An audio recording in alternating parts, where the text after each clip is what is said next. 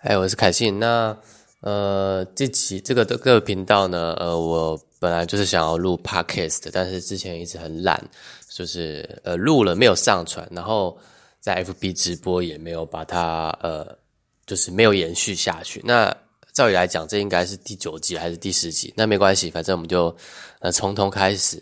那呃，这个频道呢，我会讲呃，每天我在创业的时候，我遇呃的自己的心得，然后还有一些我学到的东西。好，那我是想到什么就讲到什就讲什么。好，那我今天早上的话，我就看这个 Pan Jun 的 YouTube 的频道。那我在看他其中一支影片，是昨天才上传的，呃，就是他在讲说。如何卖这个 Traffic Secret 的书？因为他是好像去年上一本书的时候，那个 Expert Secret 的时候，他是卖销售量好像第一的。那呃呃，这个要解释起来比较复杂。那这个 Traffic Secret 就是有这个 Russell Brunson 写的新的书，然后呃最近要上市。那呃，这个 Pan Jun 就是借这个机会，就是用这支影片跟我们说如何。来销售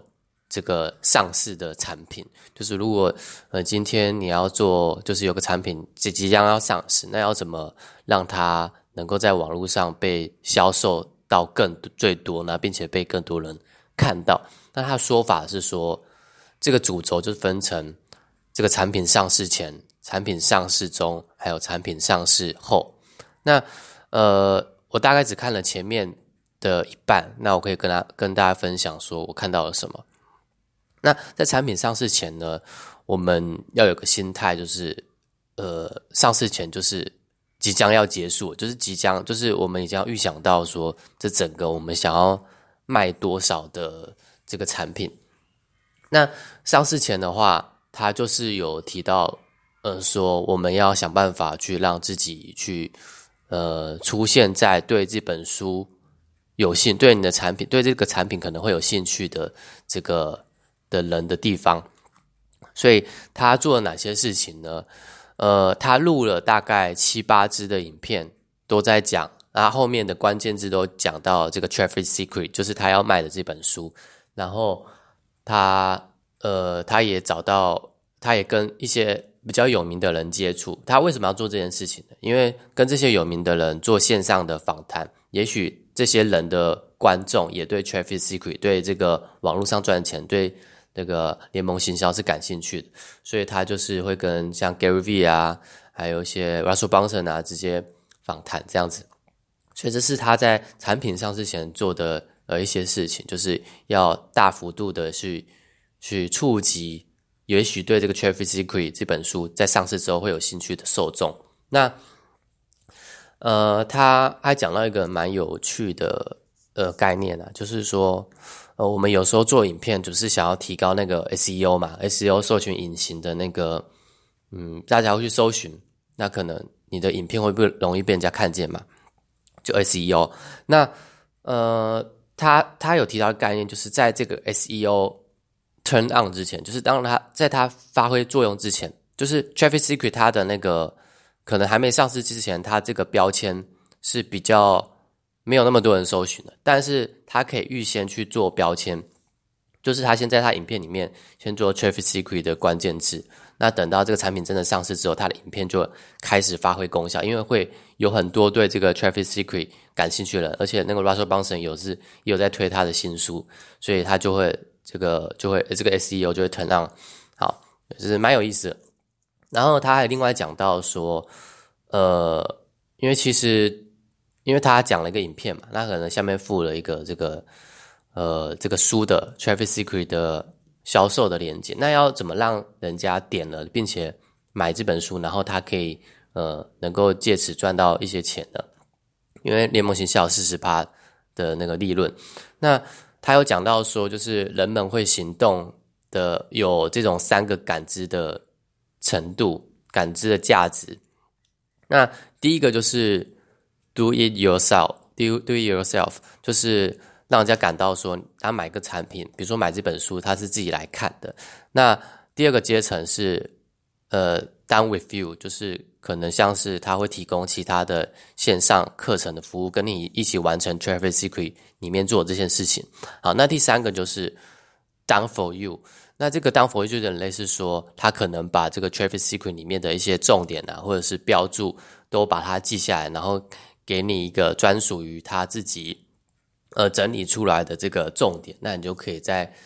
这个上面去类似用这个表单去。或者是一些重点来完成你要做的事情，对。那他提到这个就呃蛮有意思，因为也许有时候呃人们在做行动的时候，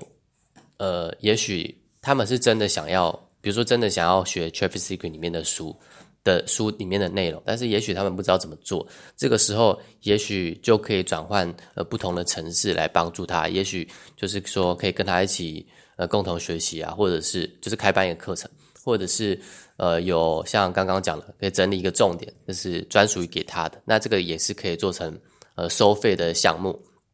好，那呃我就是看只有看前半段呢，就是上市前做的事情，还有一些预防的心理的准备。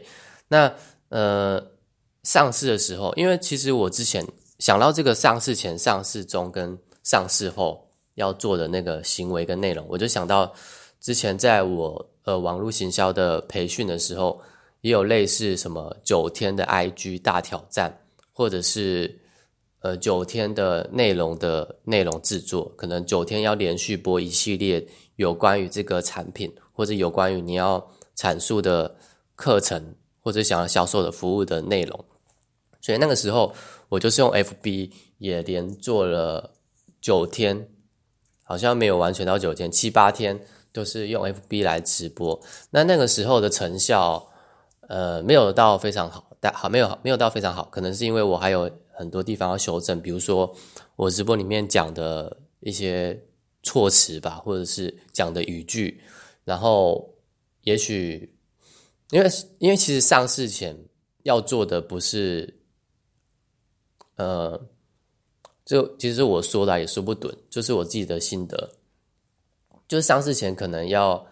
提供更多的价值，然后在上产品上市的时候才要开始销售嘛。可其实可能上市前就要销售，然后在呃上市后就是收个尾这样子。那我可能就是呃中间的顺序搞搞错，或者是没有依照这个步骤来做，或还有很多地方要修正之类的。对，所以我在这个培训里面就学到有学到类似说可以做一个系列的来卖你的产品，所以今天。呃，假设说，呃，即使不是上市也可以。就比如说，你今天有一个呃线上的产品或者线上的课程要卖，那我们就可以依照这个逻辑，也许上市前我们去搜寻，呃，这个线上课程会有会愿意买的人，那我们就是想办法录影片，或者是想办法让自己出现在这些人之中。比如说去一些 FB 社团啊，或者是你用 YouTube 的影片，然后用呃。反正如果你现在 YouTube 那个订阅数上升的话，它的效果会越大。然后，呃，上市前要做的事情，然后也可以搭配刚刚裴俊讲的那个感知的价值，然后去不同去转换方式。那我在这个九天大挑战里面，在我刚之前那个培训九天大挑战里面，我也学到说，呃，在销售东西的时候讲讲故事是有用的，因为通常讲理论。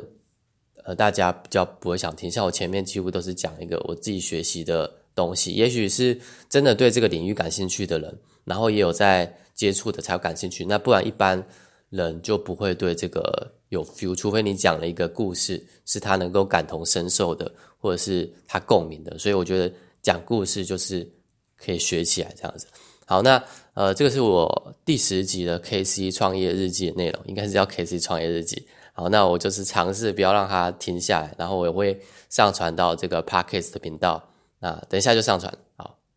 我是凯信，今天的这个呃结束，今天录音结束。